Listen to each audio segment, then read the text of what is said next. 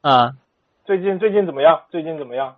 最近嘛，就是我们这个投资嘛，就是一年都是，我们属于每个月都有出手嘛，对吧？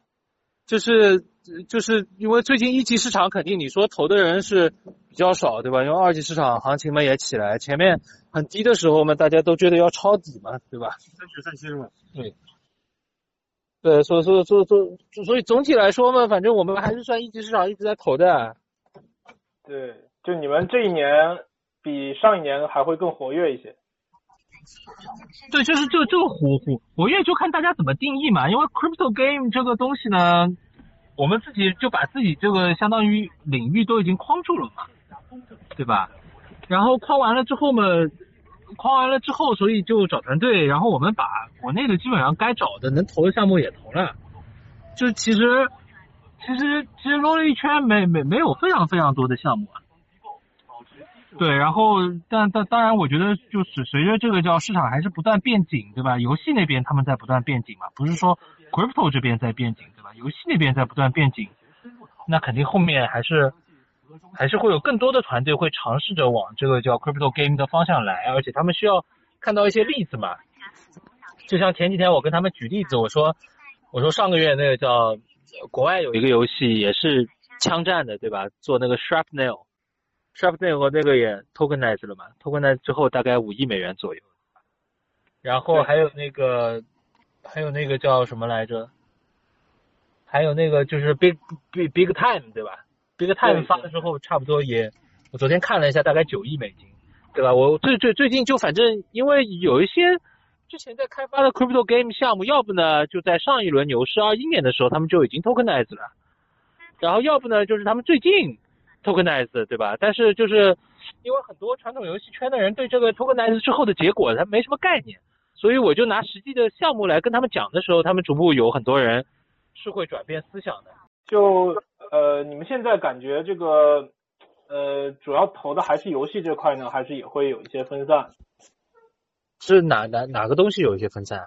今年啊，我说你们的这个投资的领域，我们没有啊，我们就是专门投 crypto game，我们分散这个不太会去分散的，因为出出钱给我们的投资人也是相当于就是只是想做 crypto game 嘛。对你跟他们说，就比比比如说你你中间当然可以配一些小比例的，你去一些。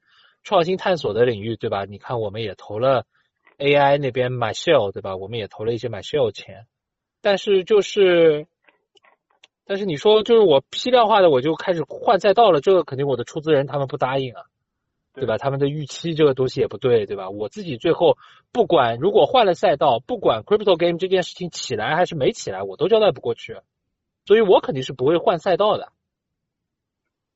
对，其实可以介绍一下，就是这个陈老师，他原来在这个创新工厂，主要负责游戏这方面的投资。然后呃，陈老师他们现在这个火凤资本是比较少的，专注于这个 crypto game 的这样的一个啊游戏行业的 VC 吧。呃，那你们现在主要的这个投资的项目大概合在一起大概会有多少个？我们嘛，二一年就自己非这个机构运作的时候，大概投了快二十个吧，就是完完全从我个人出资的。但是就是你机构化运作之后，这个放的 so far 大概投了十四个项目吧。OK，呃，你们现在的项目主要还是投华人为主的这样的项目？呃，就是这个其实也是跟我们领域相关，因为我们已经把整个基金的我们现在这个基金的专精的范围放在了。game，所以其实某种程度上，包括加上我个人的资源背景和网络的这个优势，肯定是看华人团队有优势。就是这这这个东西是什么呢？就是你你你最终一方面你是看好这个领域的投资机会，你自己有一套投资逻辑，但是更重要的是就是在出资人的角度，他们关心什么东西，他们能不能白应你的投资逻辑，把钱给你。对吧？因为就像就像任何的公司融资一样，任何基金也是募资嘛，对吧？那募资角度，你肯定是要考量这个投资人的意愿的。那么，那么投投资人会觉得说，假假假设我说我投全球的团队，我也可以说我投全球团队。但是，比如说我在欧洲和美国，或者日本和韩国比较重要的游戏开发市场，我并没有太多的经验的话，实际上我的出资人是不白应这件事情的。那自然而然他他钱也不会出给我去做这件事情。所以我现在给我出资人总体来说讲，就是我就是对于中国的游戏行业确实是比较清楚和了解，而且就是我在这个圈子里面待了也要快十年了，所以我的资源是比其他的就是就是非这个领域这么上来的，就是叫投 game 的这些投资人肯定是有优势的。那么在这个角度，我说我就是还是要看中国的团队，但是我的角度是什么呢？就是角度是以呃这种。游戏公司在中国是没有办法通过传统的股票和股权市场实现资本化的，但是 crypto 可以，crypto 可以可以帮助大家做这件事情。那么无无非就是无非就是团队对吧？项目方信不信这件事情，然后信的话他们熟不熟这件事情。第二是出资人信不信这件事情。那么那么总体来说，这个资本市场是在逐步，我们可以看得到是明显是在逐步成熟的过程当中，就是哪怕对应的这个叫。比如说，你看高点的时候，你去看那个 Illuminum 对吧？你二一年，二一年九月份的时候，Illuminum 最高的时候，然后大概是多少啊？大概是现在的价格的可能快十六倍，十六倍。那个时候 llufin 是一个一百五十亿美元的市值的项目。那么，就算在现在这个市场上面，它跌了百分之九十五，其实它某种程度上，现在 Illuminium 作为一个比如说，你作为一个单个的游戏，然后你去评估它的团队，它的产品也没有上线，它现在 tokenize 之后大概九亿美元，也是远超过就是中国的游戏市场的所有的这种可能的资本化的估值的。所以就是，所以说，所以我一直对朋友跟朋友们说，我说 crypto 是一个极其好的资本化市场，就是它在这个市场上面，大家非常愿意把一家公司和一个项目未来的溢价折现。在现在这个时间点给你，所以它就会比较好的促进资本的流通和呃流通回报，对吧？然后大家能能够有比较好的这个估值的话，那自然而然这个获取资金就不是很难的一件事情。那么团队也会有比较好的这种资本的储备，对吧？就就就像对应你是一家九亿美金的公司或者九亿美金的项目，你可能对外销售百分之一的 token，那么那么就能够获得九百万美。九百万美金资金的这种支持，那对应就是大概可能要要快快七七千万人民币的一个一个资金体量了。那七千万人民币在中国做开发呢，绰绰有余了。所以，所以我一直觉得这个资本市场非常好。那只是很很多人，因为我现在面对的领域呢是 game，那么游戏团队对于资本市场是不熟的，所以在这个角度呢，它有一个教育的过程。但是我觉得逐步一个又一个例子，尤其是在国外。对吧？这个这个比较宽松的监管环境里面，国外大家在做这件事情的时候，那大家就会逐步意识到这里的资本溢价是有价值的，就有点像早期互联网吧，对吧？早期互联网，你看零零年，对吧？很多公司也就是，就纳斯达克那个时候也就刚成立，大家就是一个愿景，对吧？就是那个东西嘛也没做出来，然后公司就上市了，然后也也没有什么商业模式，对吧？这也是为什么后来纳斯达克有这个泡沫，后来。有寒冬的原因嘛？但是只要这个未来是好的，那可能泡沫爆掉之后，对吧？三年五年也就回来了，对吧？因为资本市场足够有效，它真正的商业模式能够被大量的团队摸索到。那其实这个事情是会从一个不 work 就逐步会变成 work 的过程。对，这是我的看法。对，但这涉及到一个问题，就是像你刚才说的，呃，它需要有一个比较高的估值。呃，那么现在的这个行业对于这个 crypto game 的这样的一个估值逻辑，它有没有变化呢？它是更倾向于说给这样的比较呃传统的大厂或者说知名的游戏创作人，呃进军这个加密行业以更高的估值，还是说他更喜欢的是比如说像 Magic 那种，它在一个大生态里面构建一个。呃，很大的游戏的生态给你一个比较强的愿景。我觉得这个事儿是这样的，就是它也是跟出资人的这个叫在大市场、大面的这个资金市场上面出资人的这个背景是有关系的。就是 crypto crypto fund，尤其是当年比如说有投公链和 DeFi，就这种非常 crypto native 项目赚钱的基金，他们偏好于就是比较偏 crypto native 的创新，所以他们会会。更偏，比如说 Magic，对吧？或者像这种 Fully 安全 Game，就更更更偏这种项目类型。但是呢，就是我现在的这批出资人，他们就不是的。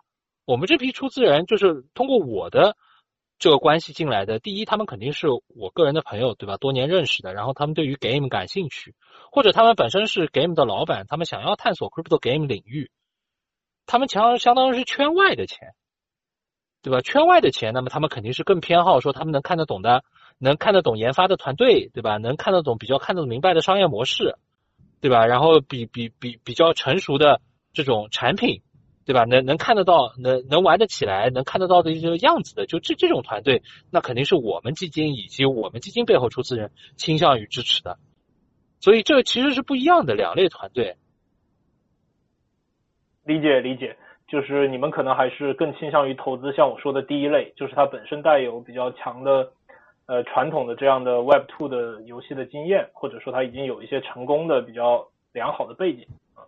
对，然后这个事情呢，就是其其实说的直白一点，就是我们基金和我们基金的出资人愿意参与这个市场，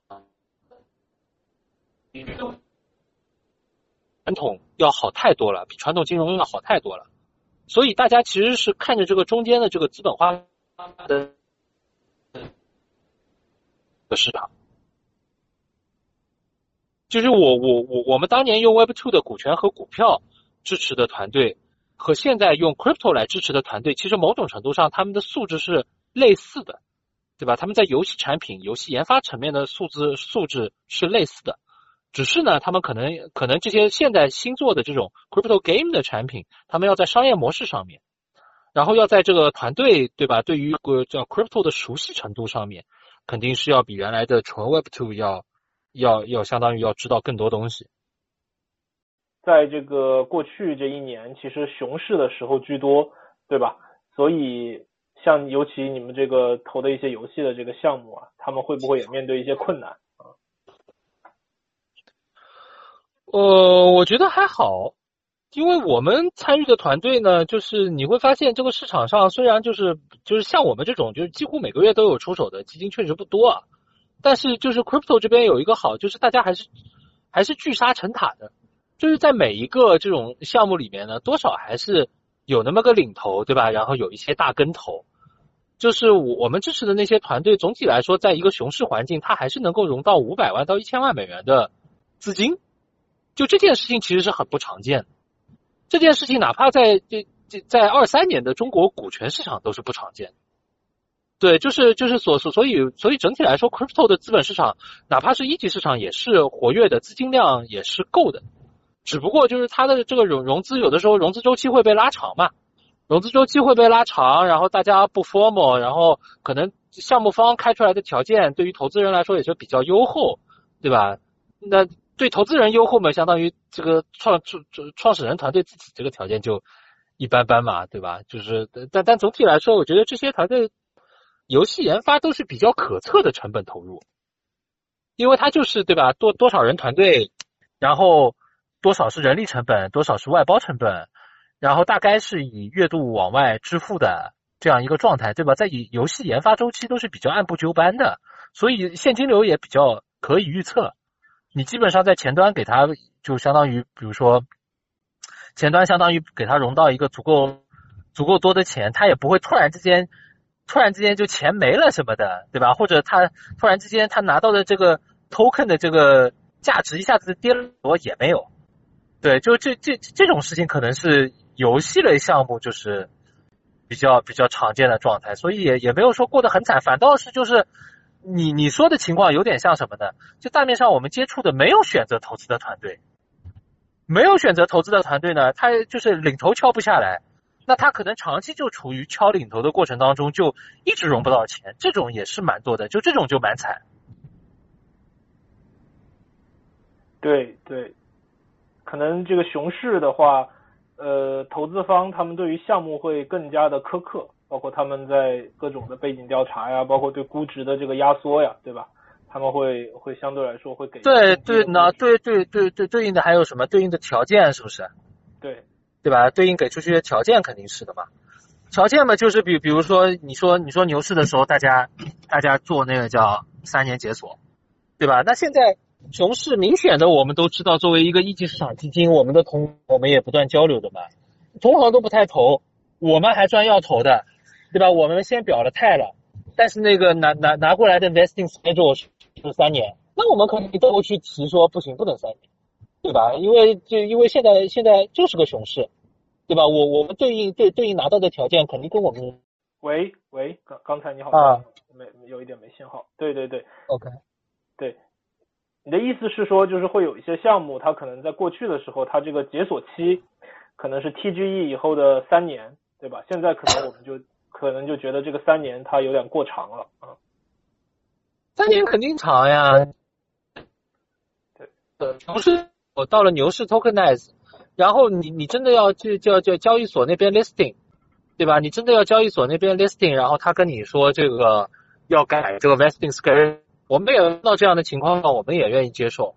但是比如说我们作为前几个，比如说有一个一级项一级市场的项目，我们作为前几个愿意出钱的资方，我们一下子马上 investing schedule。然后我觉得在现在的熊市这边，肯定我觉得团队那边是没有什么 bargain power 的，对，对吧？就就是我我们在这个市场上面本来就可以要求更好的条件，那我们就应该要求更好的条件。所以其实这个熊市对于这个 VC 来说是一个呃某种程度有一些好处，对吧？因为它它会在跟项目方的这个沟通中处在一个更强势的地位。就是对啊，因为这个市场上有有有有资金的人少嘛，对吧？愿意持续投的账面上还有钱的，这肯定是很少的呀。很多人现在我们都知道的，因为 crypto 这边呢，它那个叫一二级市场，这个叫做基金的时候混合的这个状态很常见，所以很多人其实他这个钱都是要等着买那个叫 BTC ETH 的，对吧？就是他他们要去抄底的，所所以就是像我们这种。全部的资金不会在二级市场做操作，都是在一级市场呃投项目的这种其实是很少的。那你们现今年投的这些项目的估值大概处在一个什么位置比较多？就是有贵的嘛，这在就几个档位都有，对吧？一千万美金的项目，两千万美金的项目，四千万美金的项目，九千万美金的项目都有。都有，但是就是确实估值高的呢，我们确实倾向于不投。对，就就是这样。对，就就就九九千万的项目在我们的 portfolio 里面只有一个嘛。嗯，它对吧？大部分大部分我们肯定是希望是一千至两千万美金左右的，对吧？这种比较舒服。是。呃，现在其实还有一种观点，其实呃，其实对于这个 crypto game 的这个态度，很多呃 VC 好像。怎么说？就是相对来说也是有一点点排斥吧。就是你你们你会有这种感受吗？就是其实其他的这些 VC 他们对这个游戏这块的热度，呃，不是特别高。哎呀，我觉得是呀，对啊，这这个我觉得也是有个底层原因的，因为就是 crypto 这个市场，就是它 capitalization，就是它的资本化好的核心原因，是因为这个市场它就是相信 narrative。他他比如说在 fundamental 和 narrow narrative 里面，他给 narrative 的这个这个权重是很高的，就是你你有好的 narrative，你甚至都不用做什么东西出来，你一个项目就成功了。就是 crypto 就是 crypto crypto 的这个资本市场本身就是有这个特点。那对应比如说我我去开发一个对吧游戏项目，我怎么样都四十个人甚至多一点七八十个人，我要搞两年。对吧？就是两年我才才能出来一个像样游戏，跟跟对应我十个人团队，我基本上搞搞个什么那个叫半年一年，对吧？就出来一个项目，然后马上就能 tokenize。那你说 V 你你说比较比较那个叫在 crypto 就叫资本市场里面混的比较多的这个 VC，他们会倾向于哪一种？对吧？肯定倾向于这个后面这一种吧，不会是那种对吧？苦哈哈的开发很久的，然后开发风险又很大的。是这样的。咱们上次聊的时候，你也说过一个地方，就是呃，你可能会去找这种已经比较成熟的，已经它已经有游戏了，然后可能做的是更多的是把它原来这个游戏给进行一下练改，或者加一些 token 的功能。就这个模式，呃，发现其实并不是特别走得通嘛，还是怎么说？也不是，是我找了很多团队，但是在团队层面，他们。他们我觉得现在都还没有到 move 到 crypto game 的这个点。这这个是核心原因。然后你刚才问我的是 VC 端的问题嘛，对吧？V V VC 端的问题，我认为面对我我我认为他们这波就是说其他的那一些觉得说就是好像对于 crypto game 这件事情不是很认可的 VC，他们可能是这么想的。对对，但是也也许还有另外一个问题，就是就是也是咱们刚才提到的一个问题，呃，也也刚才没提到的一个问题啊，就是呃，因为它现在这个包括今年可能也有一些监管的因素，对，有一些这个呃做区块链游戏的开发团队啊，它这个呃被这个监管打击啊什么的，相相信你肯定也听过，而且而且它这个这个所谓的这个开设赌场罪吧，它在这个 crypto game 里面。它有一点被天然的套在这儿，比如说它它可能呃有几个固定的呃涉及这件事情的一些原因，比如说它呃需要这个现金进来，然后它可以现金出去，然后有一些随机性。你在传统的游戏，其实这种 cash out 其实很困难，对吧？我我我的卡牌啊或者什么的，我可能游戏方我会设置成了它不允许呃卖出。但是在 crypto game 里，它这个本身就是这种 tokenize 或者是 NFT，它本来就是自由流通的，于是就是会非常的天然的适合这个这个问题。对，不知道你们这个有没有发现这件事儿，或者说怎么？不是我我我我那第就就是我我觉得这我觉得监监监管有监管的监管有监管的标准嘛，对吧？但是就是我们大家就觉得就是比如说一一一个事情到底能不能经营嘛，对吧？那那对那对就就就是我我觉得我觉得第第一呢叫就是肯定不是国内团队来做这个事情，对吧？你你自己在在 Day One 你要做 Crypto Game 的时候，你自己公司某种程度上就是一个 Global 公司，对对吧？这这这个他们自己要认清的呀，对吧？他自己不认清，本身也不是 Global，然后只是把技术架在了 Blockchain 上面。然后同时，所有的团队，然后包括大的主要的面对的市场，全部都是中国，那这个当然出风险了，对吧？你你想，那那那对那对应大一点的项目，这个这个，比如说华华人背景做的大一点项目，那 GMT 也没有出什么风险吧？不是到今天还要 launch 新的游戏 Gas Hero 吗？对对吧？对对吧？就就是我我觉得我觉得就是第一，如果大家都做到了 Crypto Game。然后要做 blockchain 上面的事情，肯定你的公司架构以及你的团队架构、人员的状态、产品的状态，就马就 day one 就是 global，就他自己得认清这件事儿。那 day one 是 global 对吧？你你包括你要做的动作是什么？你中国的人是不能访问的呀，是不是？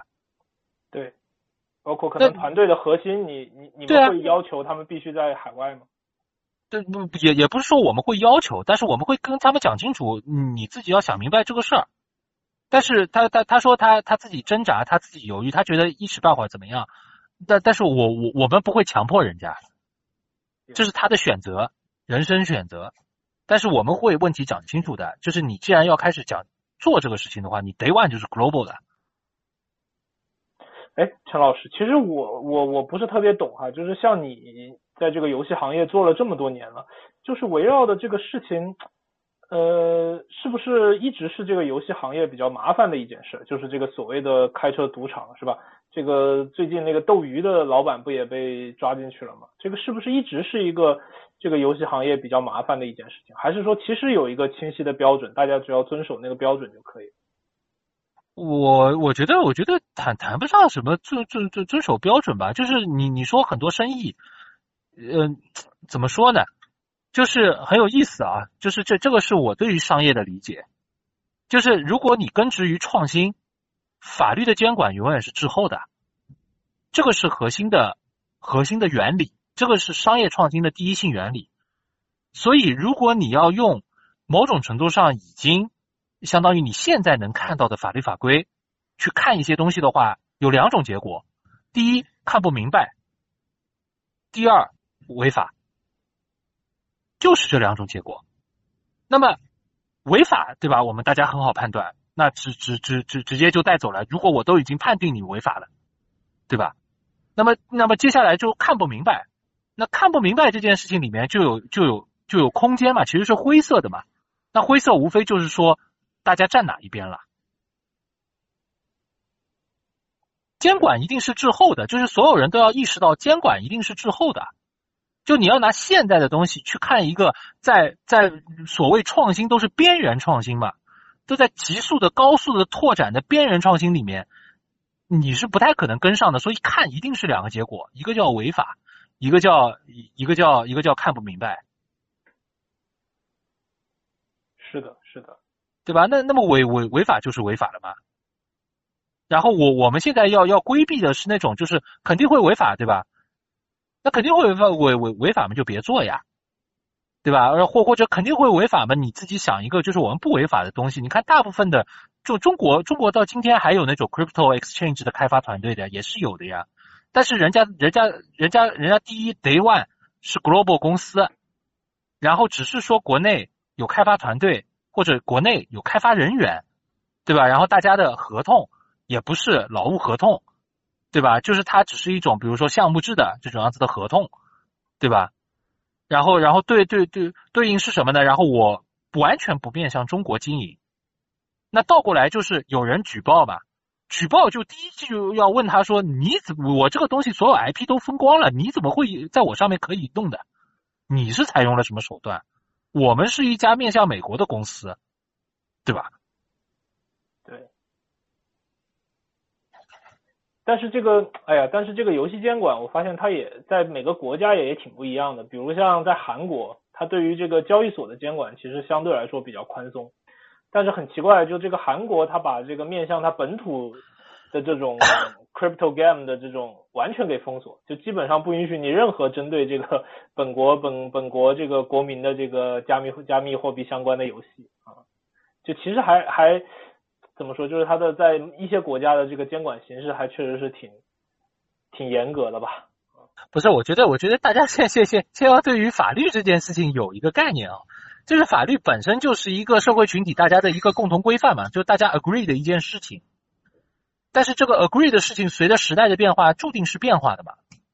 对对吧？就是在大家要看到那个就是变化那件事情，但是在中国的普遍的人民的认知里面，法是一个不能动的东西，法也有它不能动的部分，那那部分叫宪法，对吧？Constitution，就大家的底层的建筑一个国家的时候的，从 Day One 建筑这个国家的时候，大家群体所有建筑这个国家的群体，所有建筑国家的群体也不是所有的群体。对吧？这个世界上有有有一些，他比如说你你大家美美美国建国，那有很多人不在美国啊，很多人没有兴趣参与美国建国，那那些人的意见就不在 Constitution 里面，对吧？是愿意参加这个国家建国的那一批人，大家一块儿有一个 agreement，然后这个东西是一个 Constitution，然后基于这个 Constitution，这个这个这个国家又有很多不同的人和不同的利益群体，大家经历不一样的事情。然后在过程当中逐步形成这个 agreement 那个 agreement，哪些事情不能做，哪些事情能做，但是这些事情也是不是一成不变的。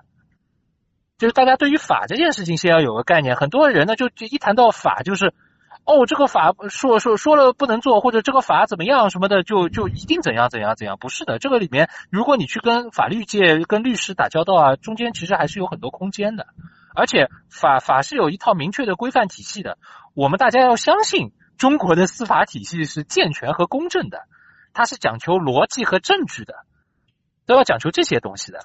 那么在这个过程当中，如果很多人他搞不明白，一一说啊这个怎么样，一听那个判例怎么样什么的，然后就就什么事情都不做了，那说说真的，创新是很难做的啊。对，呃，就回到另外一个问题啊，就今年可能比较大家比较关注的游戏是这个 Big Time，对吧？这个。您可能也研究过，对，因为它呃市值也比较高，但是好像也有很多人批评，就是它在上线的时候，整个游戏还处在一个很不完善的状态，而且它的整个的经济模型啊，也是一个，就说说白了，就是它跟可玩性好像也没有很很大的关联，更多的还是一个呃和庞氏啊，或者说一个金融的游戏，就是你怎么看这一点？我觉得第一，大家对于庞氏和金融先要有理解，不能随便给一个东西扣帽子，知道吗？就是 over over over abstraction 会导致什么？会导致误解和偏见。其实，就是首先搞明白金融，那倒过去讲，你倒过去讲，你觉得中国的楼市算不算庞氏？对吧？这就很很多人会觉得说中国楼市不是庞氏，中国楼市是金融，对吧？这个这这个我定义应该对的吧？对对对，我觉得应该是很多人他购买楼市并不是，当然一半一半吧，就是你可能有的人是购买是为了自己居住啊，有一些人可能是为了升值啊，还有一些人可能是进行一些连环的这个抵押等等的操作。对，然后然后还还有举另外一个例子，对吧？还有举另外一个例子，比如说你看那个叫中国的股票市场，对吧？创业板，创业板上面有上市三年多的芯片企业。巨亏仍然有高市值的例子，就这个东西到底算不算金？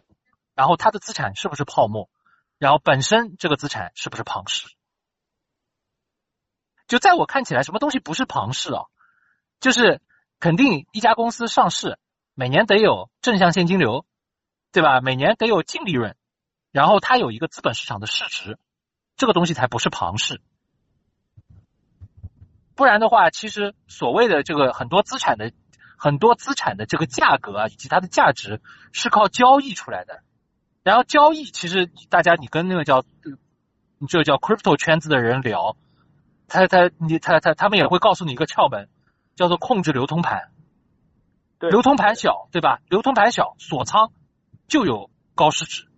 对，其实我们身边的很多金融市场和金融产品也是具备这种这种属性的。对吧？这个有有有很多东西，那那很简单，那把把上上海的楼市上上海的房市限购、限流通、限卖，是不是马上市值就拉上去？然后市值拉上去之后，银行认不认房子作为资产？能不能从银行借现金出来？但对应这个市场到底是到底算金融还是算庞氏呢？所以我。一个一个，比如说你，我们刚才讨论的很细啊，是一个具体的游戏，一个具体的游戏到底算不算庞氏？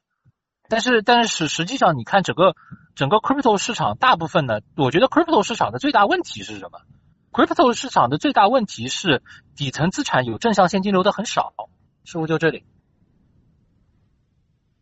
就底层资产有正向现金流的很少，这个是很大问题。所以从从这个角度来讲的话，你可以某种程度上认为。呃，这个市场还是有点击鼓传花，对吧？优质资产能带来正向现金流的，还是没有出现在这个市场里面嘛？那我觉得游戏已经算靠这个领域最近了。对，其实呃，把一个东西定义为庞氏，呃，不是特别好。它比较适合的是说，呃，一个事情或者说它一个产品，它的庞氏的成分有多少，或者说高不高啊？那它可能。可能有的它的庞氏成分相对低，或者它在某一个阶段的成分比较低，某一个阶段的成分比较高。对，这个这个也是有可能，对吧？这个包括也有的项目，它可能会将这个代币作为一种刺激啊，然后在在某一个阶段完成了这个刺激以后呢，那它回归一个比较正向的一个呃，像你说的这个正向的现金流的一个正常的运转状态，像现在的这个呃 Blur 呀，对吧？还有其实。Sushi 啊，这种当然 sushi 不是特别成功，呃，他们其实可能更多的就是一个阶段性的这样的一个代币刺激，然后再回归到正常的一个运转的状态啊。但是就是说，呃，游戏它会有一点不一样的地方，就在于说，呃，似乎游戏它的这个金融属性跟它的可玩性之间似乎是存在一些矛盾。就当你选择了这个金融属性以后，可能就预示着它不太可能再回到可玩性的轨道上啊，不知道你怎么看这个？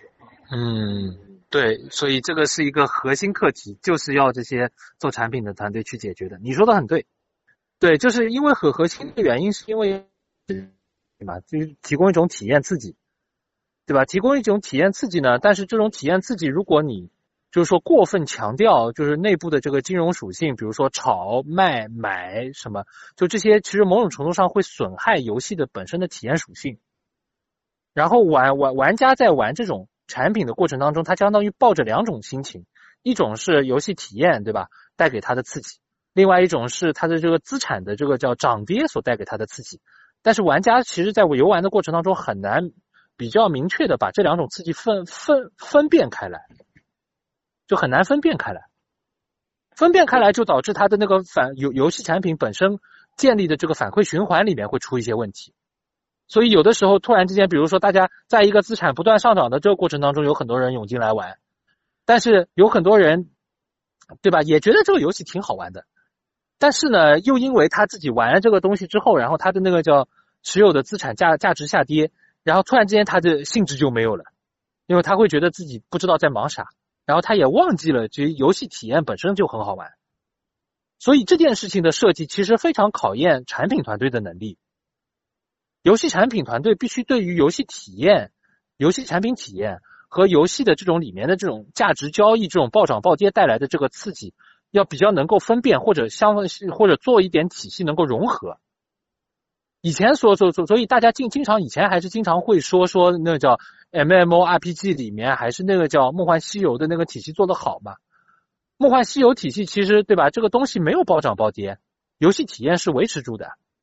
但是呢，就是它里面的道具也是值钱的，然后它里面造造了一套，就是说玩家之间的协作系统，对吧？就就比如说很，呃，有有一些玩家是专门去生产道具的、生产素材的，对吧？然后中间有一些是专门做东西的，它其实搞出来了一个小社会的这种样子的体系。对对对，很多人就说现在的这些经济模型跟早期的梦幻西游相比，都根本都不足一提啊。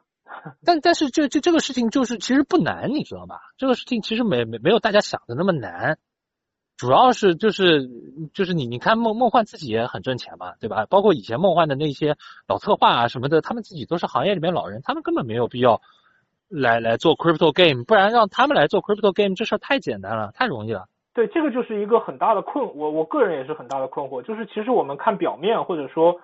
或者包括像你也觉得这个大家觉得并不难，对吧？但为什么就一直就没有一款特别成功的这个这个这个 crypto 游戏出现呢？啊，或者说有生命力的啊，比较相对因为 对两层嘛，第一层是在 crypto 市场里面不需要做游戏这么复杂的产品就已经能够挣到钱了，这是第一层，这是第一层，对吧？第二层是第二层是真正。懂那个叫就刚才说到的，我们说到的这一套游戏内部的这个经济体系，能把游戏体验和经济系统比较融合好的那一批人，没有必要来做 crypto game，因为他们都是行业里面的老前辈啊。嗯，而且就是你想现在的游戏，现在的业界培养出来的策划和制作人，他们是什么年代过来的？他们可能开始做游戏的年代就已经是。就是说，freemium 模式，对吧？就 free to play 嘛，就是，所以他们对于当年，比如说传奇那个年代、梦幻西游那个年代、大话西游那个年代做的这个 MMORPG，当时的经济系统，这些人是不懂的。比如说，你你你叫你叫米米米米，对吧？你你对应看看米米哈游他们带的二次元的那个叫做角色收费体系。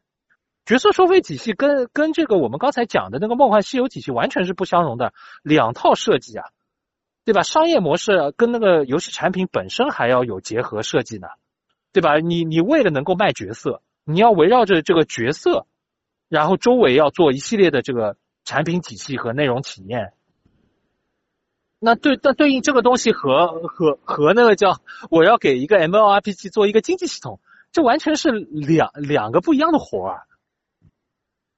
对，我觉得您这个说的还是很精准的，就是它，它这个 crypto game 吧，它的定位有一点夹在一个两边的一个状态，就是一方面，呃，有一些人他觉得这个我依靠发币就能够很容易的赚钱，那么我的重心就放在了发币这块，然后另外一部分人呢，他可能靠传统的游戏，他其实赚钱是非常容易，啊，他可能因为各种监管的因素或者什么，他也不愿意涉足这样的 crypto game，所以他就夹在了一个。呃，有一点偏中间的状态啊，所以导致可能目前我们就暂时可能看不到，或者说还没有发现看到特别有生命力的这样的游戏出现。对啊，所以就是正好在中间嘛，对吧？对对对，你觉得下个牛市有可能会出现这种呃指标性的项目吗？呃，我觉得要有一个铺开的过程，就是有游戏行业的人首先要意识到 crypto 是一个极好的资本市场。就他们如果意识不到这件事情呢，那最优秀的游戏人其实是不会来的。最优秀的游戏人不来，那今天我们讨论的所有问题其实还是无解。OK，关键是人，对吧？关键是对，就是因为所所所有的这些刚才我们讨论的都是非常难的难题嘛，对吧？产品端的难题、运营端的难题、商业模式设计上面的难题，难题就是要有高手来解答。但是高手为什么要来嘛？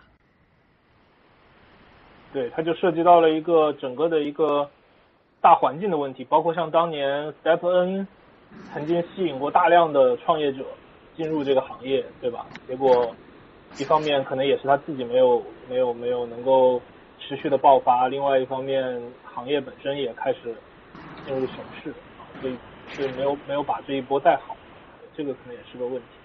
包括像当年 FTX 其实也投了大量的游戏，本来其实也应该是他们大力支持的一个领域吧。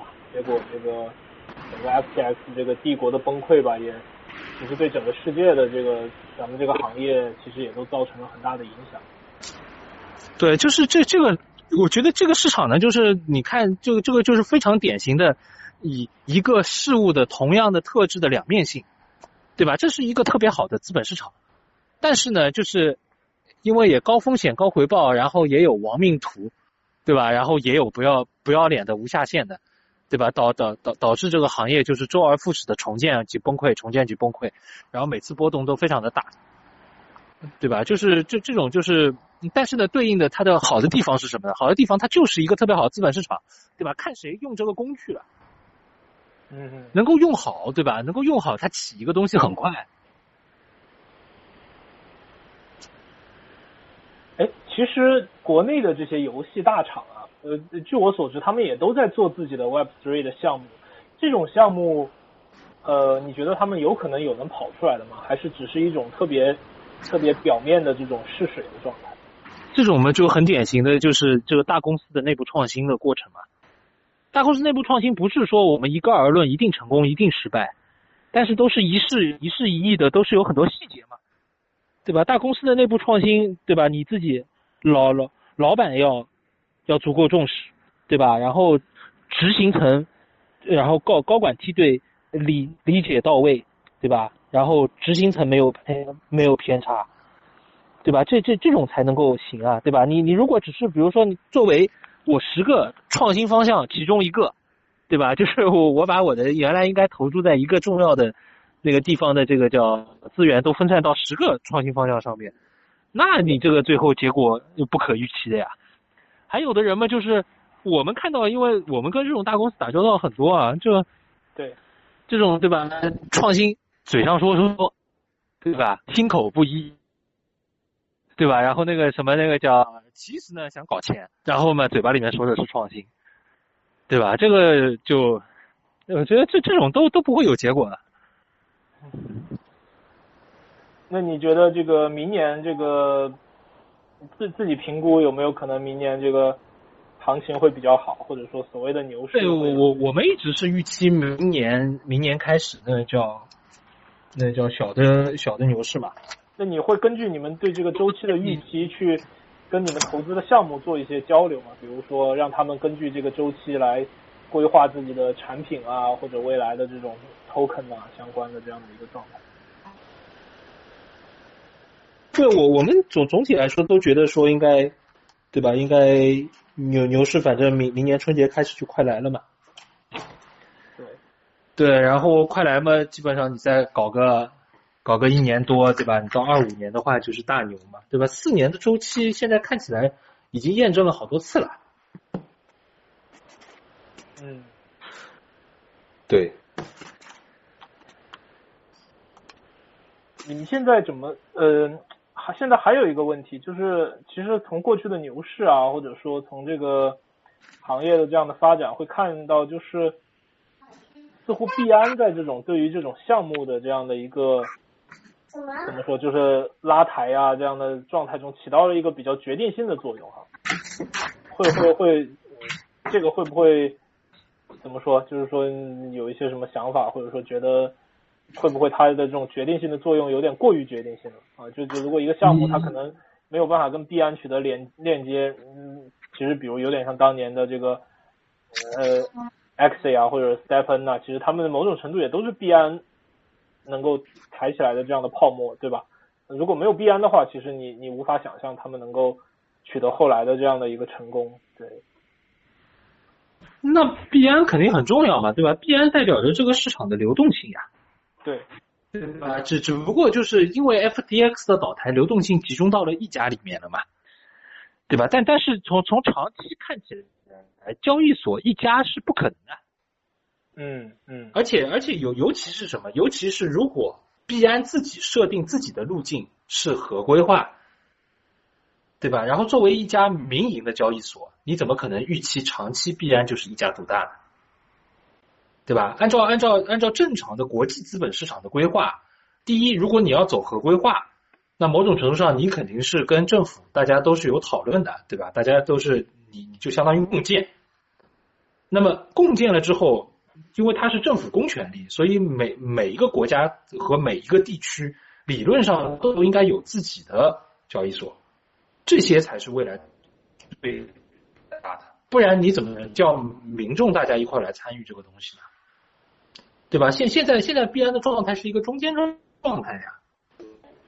嗯，对你说的这个没错，但但但这个时间应该还是很漫长的，就是在可预期的下个牛市的过程中，应该币安至少我个人判断应该可能仍然是现在的这样的一个地位吧。啊嗯，各个国家的这种合规交易所的进展还是相当缓慢的，对，而且由由于这个 FTX 的暴雷，导致这件事情变得更加缓慢了一些，对吧？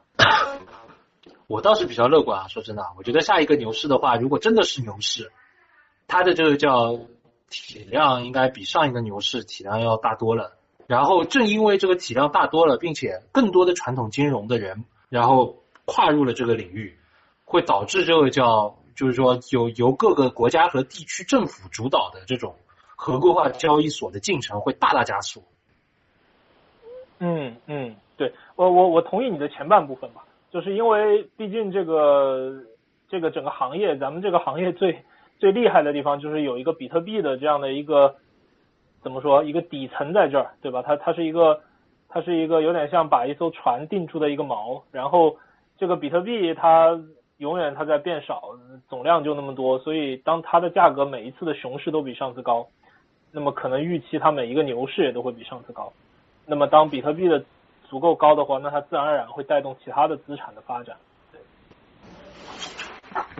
嗯。对啊，哎，你这一年有去香港走一走吗？或者新加坡走一走吗？我四月份去了一次，但是就是四月份之后，我香港就没去了。OK。对于这个香港的支持政策你怎么看？就是我觉得，我觉得不少做游戏的。我觉得从从那个叫大面的这个叫地区定位，还有那个这个叫比如说重重重要程度啊、创新啊，这个总体来说，我觉得香港就现在观察下来，香港支持 crypto 是比较就是说严肃的一件事情，就是他们还是比较认真的在搞这个事儿。对对，而且他们确实把它作为一种就是说新兴的资产类别，觉得这上面有很多的空间。然后并然后包括它呃香港和和大陆这边对吧？看看大家怎么样分工，怎么样配合。我觉得这件事情在香港确实是能做的，而且他们那这那那边的香港的合规化进程还是进程的还是进展的蛮快的呀。嗯，我我我觉得核心倒不是它的进程快，而是它在政府层面有一个比较支持的态度啊。这个态度啊，包括他的情绪啊，可能是一个比较重要的事情。因为，因为，因为对吧？整个大陆地区对这个事情可能是比较反对的。那么香港可能某种程度成为了一个避风港一样的角色啊。这个对于整个华人，或者说对于整个中国的这个创业者来说，可能也是一件很重要的事情。否则的话，大家我我我就我我我觉得这个叫，我觉得这这个怎么说呢？就是刚才那个吴老师你用了一个叫做避风港啊。避风港就是你，你其实是这里面有个隐含假设，就是你认为搞这件事情在大陆是危险的。对，我觉得还真的挺危险。对，但是但是但是我我觉得就就这件事情是什么呢？就是你还是要站在港府的角度看，我觉得他不是说出于一个避风港的角度来提供这件事情，这个可能性，他们更多的还是觉得说，就是确实就是你你，其实大家都知道以前香港的定位对吧？然后包括港股的交易以及呢叫对吧？境外的资金的这个叫渠道的这种定位对吧？包括它作为一个重要的口岸，每每年有多少的美元对吧？像相关的外汇可能是从那边流进流出，包括每天有那边停泊，对吧？大概多少量？其实大家都知道这个事情。那么，那么对应现在，你因为可能比如说地缘政治影响导致外汇，对吧？有这个流出的状态，然后现在也不是很多，然后导致对应的导致是港股的交易量在急速的下降，那么对应港股的吸引力也就降低了嘛。那么对于香港，如果还是定位为自己。就是站在香港的角度，它定位为自己还是一个金融贸易港的角度，它必须要找到新资产，能够吸引更多的资金，仍然在停泊在那里嘛。所以我觉得这这个就是它它它不是说只是对于大家来说是一个安全的避风港的角度，是我觉得港府某种程度上也不得不去做这些事情，要去做很多新的尝试，不然它真的会把这个叫金融自由呃这金融贸易港的这个位置会丢掉的。嗯，对，这。虽虽然虽然这个尝试对于他 丢不丢掉这个金融 贸易港可能也可能也不是一件这个怎么说一个决定性的关键因素吧，对它可能还是更重要的一些政治因素啊或者地缘政治因素的决定。嗯，whatever，对我反正觉得是很好的。嗯，行啊行啊，陈老师，那咱们今天要不就先聊到这儿？好好好，觉得还也挺有挺多 idea 的，对对对，下回咱们。反正有机会，呃，或者到时候你有什么觉得有什么好的，最近有些什么好的思考，对，咱们也随时可以再聊。好的，没问题。OK，谢谢陈老师。好好好，行啊，拜拜。